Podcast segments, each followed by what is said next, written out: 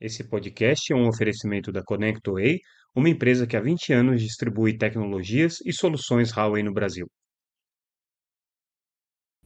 Olá pessoal, tudo bem? Aqui é Samuel Possebon, editor da Teletime. A gente está de volta com mais um Boletim Teletime, o nosso podcast diário com as principais notícias do mercado de telecomunicações. E hoje a gente está destacando o que a Teletime eh, trouxe como principais notícias nessa terça-feira, dia 23 de janeiro de 2024.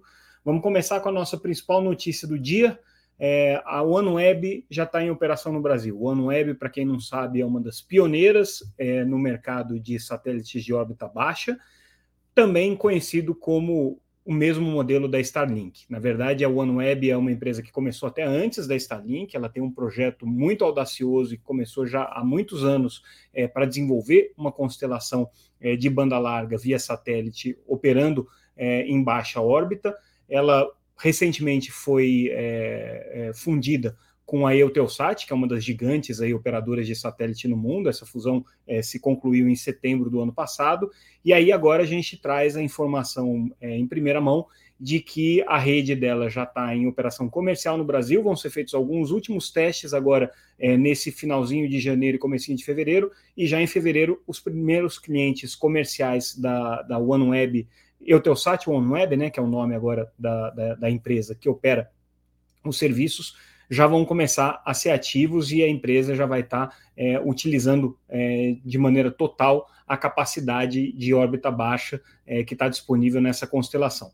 É, são é, nada menos do que 576 é, satélites usados para uso primário, né, para banda larga, e ainda 58 satélites que ficam de backup. Ao todo, a constelação tem hoje 634 satélites, todos eles já estão em órbitas, é, eles operam em planos diferentes, são 12 planos ao todo, 48 satélites por plano, é, e a velocidade que o sistema da OneWeb consegue alcançar é de 195 megabits por segundo é, na descida, né, no downstream, é, e latência em torno de 100 a 150 milissegundos, né, com garantia de qualidade. E aqui é que está o pulo do gato: garantia de qualidade. É, o design e o, e, o, e o, planejamento da OneWeb foi desde o começo atender só o mercado corporativo, só o mercado B2B. Então, não é uma, uma empresa que vai competir, por exemplo, com a Starlink no acesso de banda larga para o consumidor final. Ela só atende empresas, o, o, foco dela é atender empresas através dos parceiros que são representantes da, da, da OneWeb aqui no Brasil, da mesma maneira como o Eutelsat opera. O Eutelsat tem uma capacidade de satélites geoestacionários, é, é uma das principais operadoras de satélite do mundo e tem os seus representantes que fazem é, os, os, projetos e desenvolvem as soluções que são entregues para os clientes, sempre clientes corporativos. A OneWeb é a mesma coisa. Então, é uma solução equivalente ao que a Starlink oferece hoje, mais voltada para o mercado corporativo e por isso mesmo tem essa questão da qualidade de serviço assegurada. No caso da Starlink, é, como é um serviço é, prestado no regime de melhor esforço ou best effort, né, quanto mais clientes a Starlink conquista, é, mais dificuldade ela tem para garantir as velocidades que ela tinha inicialmente. Então, ela não tem compromisso de manter essa velocidade. No caso da OneWeb, como é um serviço corporativo, isso daí é garantido em contrato. Esse é o diferencial que a empresa busca aqui é, trazer e apresentar para o mercado brasileiro. Segundo o Rodrigo Campos, que é o presidente da empresa que a gente conversou, é, com quem a gente é, é conversou sobre essa, essa, esse início da operação comercial, quando ele começou a colocar no ano passado é, que a Eutelsat estava oferecendo uma solução que tinha todos esses atributos de velocidade, é, de latência, é, e que ainda por cima tinha condições de oferecer confiabilidade, ele viu o mercado de serviços corporativos se abrir para o mercado de satélites, como até então ele não tinha visto. Né? O mercado de satélite sempre foi visto no mundo corporativo como um serviço caro, porque as soluções de satélite costumavam ser muito caras, é, e com serviços que tinham algumas limitações aí de latência e de velocidade, né, justamente porque com satélites geoestacionários você não consegue ter é, o mesmo desempenho que vocês têm com, com é, satélites de órbita baixa. Mas quando se colocou que a mesma coisa que hoje as pessoas é, tanto falam, né, que a Starlink oferece, mas que você teria isso é, voltado para o mercado corporativo com SLA, ele viu um potencial aí de crescimento bastante significativo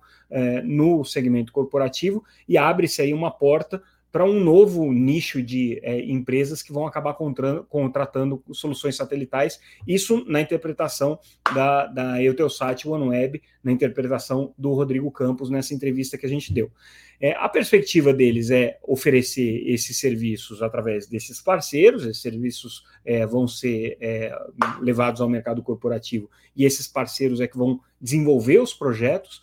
É, mas, segundo ele, o grande diferencial aí que a empresa está tentando trazer, além da questão da confiabilidade, é a oferta integrada com é, os serviços geoestacionários, ou seja, com satélites e as constelações e a constelação geoestacionária que ele já tem disponível hoje. É mais ou menos a mesma coisa que a SES, né, que é a outra grande operadora de satélites do mundo, está é, tentando fazer com os satélites é, de órbita média, daí no caso da SES ela tem a constelação M-Power que opera em órbita média, então eles estão fazendo uma combinação da oferta dos dois serviços é, para tentar ter o que tem de melhor em cada uma delas. Né? Então, quando o, o, a constelação geoestacionária entra em cena, ela tem uma cobertura é, de abrangência maior, ela tem muito mais confiabilidade, ela tem um custo por megabit que pode ser mais interessante. Né?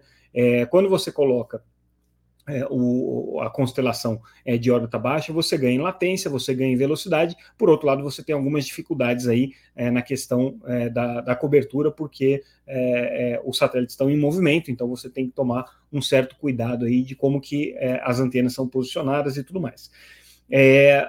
no caso especificamente da, da, da OneWeb, ela tem uma parceria também com a Intelsat, que é uma outra grande operadora de satélites que vai utilizar a capacidade da OneWeb, já existe um acordo entre elas, esse acordo deve ser mantido, então não vai ser um serviço exclusivo só é, aqui da, da, da, da, da Eutelsat no Brasil, apesar de, obviamente, como ela é a dona, né, ela tem interesse aí de, de é, trazer a operação é, para o máximo de uso aqui no Brasil. Então é uma boa notícia aí para o mercado de satélites, um, um, player importante que entra no mercado brasileiro. Eles têm dois gateways é, aqui no Brasil, um em São Paulo e um em Fortaleza. É, perdão, o, esses são os pontos de presença, onde eles distribuem o tráfego. Os gateways são em Petrolina e em Maricá, no Rio de Janeiro. É, e, e, e, eles estão agora iniciando a operação é, de, de, satélites é, já utilizando aí essa solução de órbita baixa. Aliás, só me corrigindo, não é Maricá, é Guaratiba, tá? Eu falei errado aqui. É Guaratiba, no Rio de Janeiro, tá? É, mas é isso. É, boa notícia aí para o mercado de satélites. Vamos ver é, como que isso aí se desdobra em termos agora de adoção e demanda do mercado. Outra notícia importante que a gente traz hoje é a aprovação pelo Conselho da Anatel do nome do Marcelo, Marcelo Alves Silva para ser o superintendente de fiscalização. Esse cargo aqui é super importante dentro da estrutura da agência, eles é cuidam da fiscalização de tudo, né, de equipamentos, dos serviços, estão cuidando muito da questão da pirataria, né, hoje está debaixo da superintendência de fiscalização, e o Marcelo, ele assume no lugar do Hermano Tércios, que virou secretário de telecomunicações do Ministério. Então ele saiu, né? Mas o Marcelo, que era assessor direto do Hermano, assume então a superintendência de maneira definitiva, é servidor de carreira da Anatel, só que está é, tá na Anatel só desde 2015, ele entrou em 2015. Antes disso, é, atuava aí no mercado privado, né, participou aí de, de, várias empresas, começou no mercado de telecomunicações ainda na época da CTBC, né, mas já atuou aí na, na, na, no mercado privado junto a alguns fornecedores também. Outra notícia que a gente traz, já tínhamos antecipado isso ontem, hoje a gente só dá o detalhe, né? A ANEEL adiou por mais pelo menos dois meses a decisão sobre regulamento de postes. Na verdade, o conselheiro que está tratando é, do caso tinha pedido essa prorrogação, esse pedido de vista, o Fernando Mosa tinha pedido essa, essa, essa prorrogação. O prazo de prorrogação é de oito, oito reuniões, o que leva aí a decisão do caso para o dia 26 de março. Nada impede que ele traga isso antes. Pode ser que é, ele decida trazer o regulamento com mais antecedência, mas agora ele pelo menos se desprende aí da obrigação de prazo é, de apresentar isso, pelo menos nas próximas oito sessões aí da, da ANEEL. Isso não vai ser necessário. Outra notícia bem importante que a gente está trazendo hoje é com relação ao balanço da Ericsson de 2023 que foi divulgado hoje, tá? E é, o balanço da Ericsson que é a principal, uma das principais é, é, empresas de tecnologia de telecomunicações e a principal empresa de tecnologia de telecomunicações europeias, é, teve prejuízo no ano passado, é, de 2,5 bilhões de dólares. Tá? É, é, um prejuízo considerável é, considerando principalmente que a Ericsson é hoje o player que tem um, uma, uma, penetração maior em mercados como o mercado europeu e o mercado norte-americano. Né? É, eles tiveram um desempenho no último trimestre é, lucrativo, chegaram a um lucro de 330 milhões, mas é, no líquido é, final do ano, esse, esse prejuízo aqui foi significativo. Né? O que, que aconteceu? Né? Qual que é a análise que o presidente da Ericsson faz, o, o, o Born Eckel?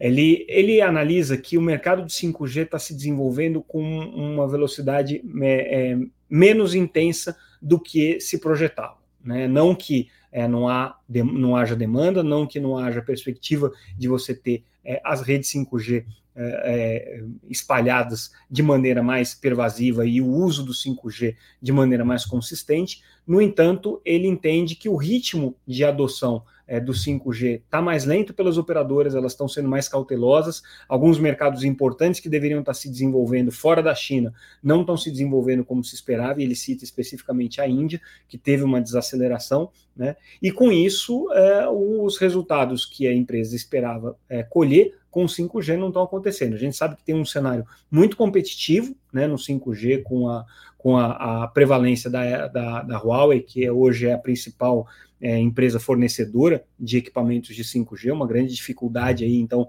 que as demais têm de enfrentar essa concorrência. A, a Huawei é, toma boa parte do mercado, é, principalmente do mercado asiático, do mercado é, é, não norte-americano.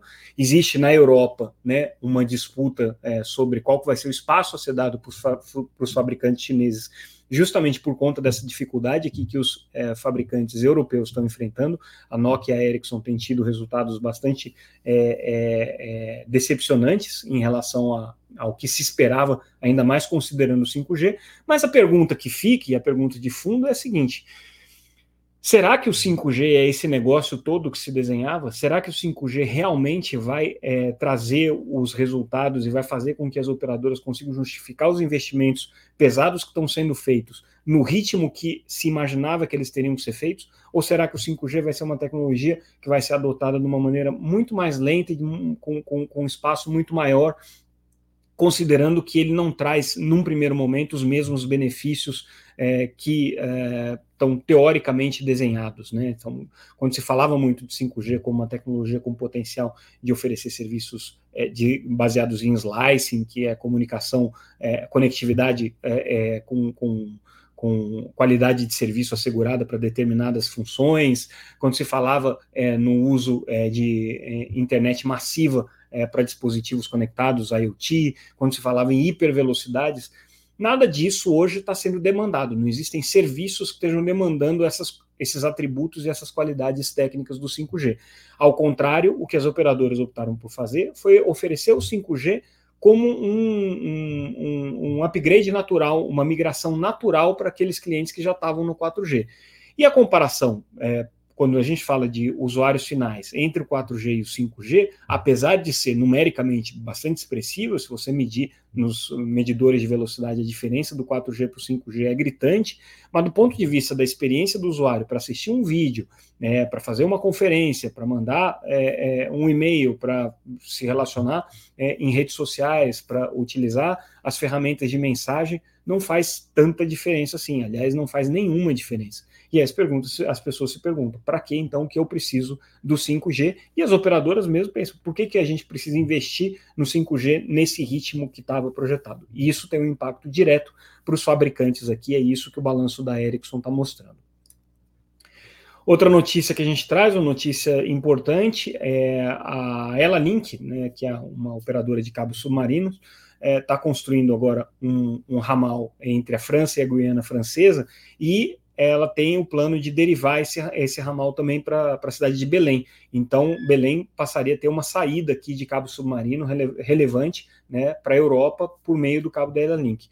É, é, interessante né, a gente ter essa conectividade na Guiana Francesa, que é um país, é, como o próprio nome diz, né, uma, uma, uma, uma região administrativa é, é gerida pelo governo francês é, e, e, que tem uma, um ativo muito importante para a França, que é a base de lançamentos de Kourou, que fica lá posicionada, onde é, é, todos os é, foguetes e satélites da, da Ariane Space e da ESA, né, a Agência Espacial Europeia, são lançados.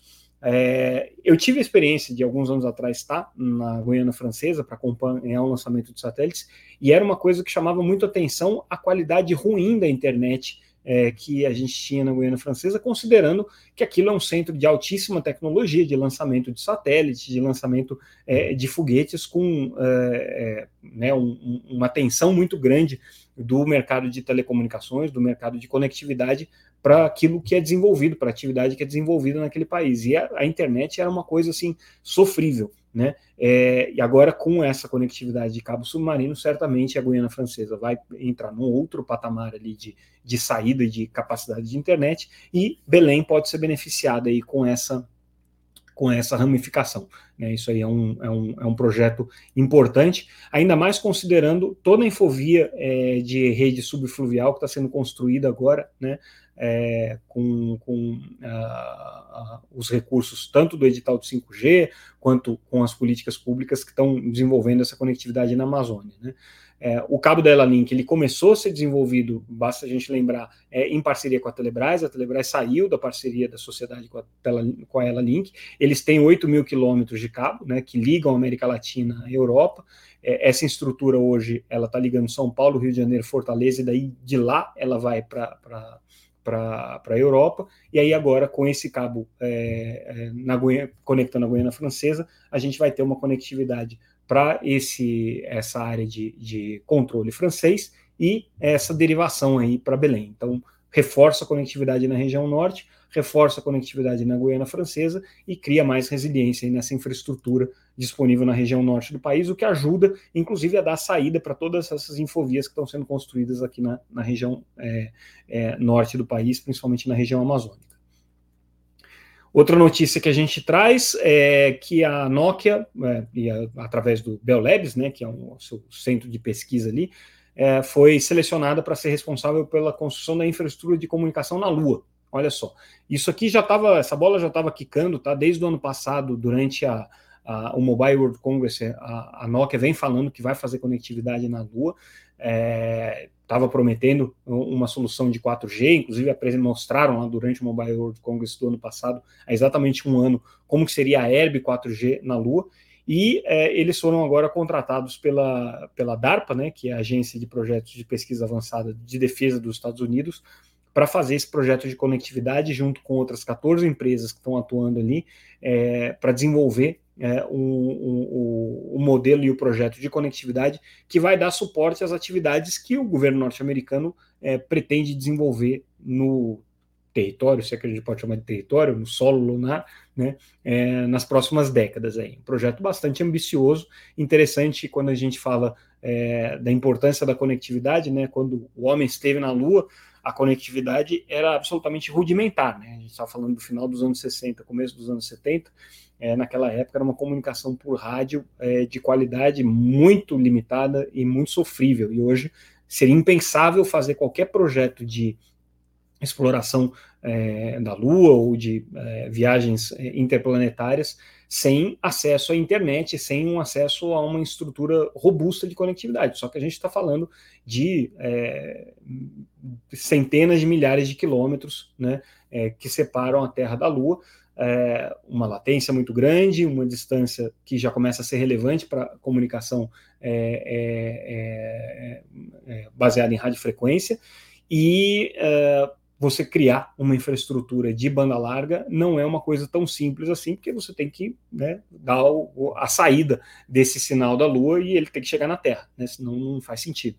Então, como que isso vai ser feito? Esse é o grande desafio, né? Lidar com questões de latência, de distância, fora todas as condições é, ambientais, né? De você lidar com temperaturas extremas, com né, é, é, questões de detritos espaciais, com né, a ausência de atmosfera e tudo mais, que é, é, é um problema quando você está desenvolvendo um projeto dessa natureza. Bem interessante, vamos acompanhar isso daí. E a gente fecha o nosso boletim de hoje falando sobre a TIM e a Deezer. A Deezer é uma das principais plataformas de streaming de áudio hoje, é, renovando uma parceria, que é uma parceria que já tem 10 anos, É, a TIM foi a primeira a trazer um serviço de streaming para o celular. Olha só, 10 anos depois, essa parceria é renovada, então os usuários da TIM vão continuar tendo acesso gratuito à plataforma Deezer. E faz parte daquilo que a gente até comentou ontem, né, da estratégia da, da TIM de manter a sua base fidelizada através de serviços de valor agregado que estão sendo colocados ali, né, e parcerias que estão sendo desenvolvidas em conjunto. Então, é, legal é, essa renovação entre, DIN, entre TIM e Deezer é, dessa parceria. A TIM tem outras parcerias, com inclusive plataformas de streaming de vídeo e tudo mais, mas essa daqui é a mais antiga. Então, nem, por isso mesmo, não deixa de ser é, representativa essa, essa renovação. E com isso, a gente encerra o nosso boletim de hoje. Lembrando que tudo que a gente comentou e analisou aqui está disponível no nosso site www.teletime.com.br, onde vocês podem acompanhar as notícias na íntegra, se inscrever para receber o nosso boletim, a nossa newsletter.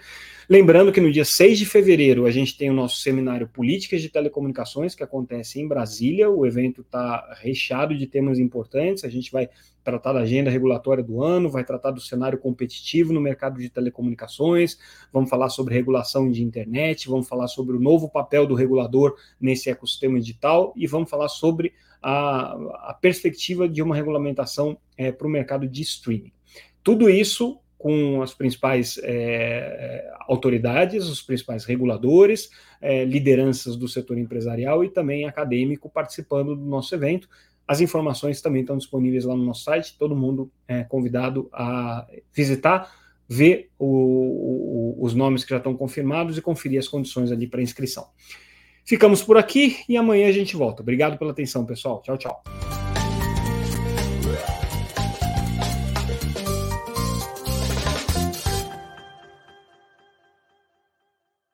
Esse podcast é um oferecimento da ConnectWay, uma empresa que há 20 anos distribui tecnologias e soluções Huawei no Brasil.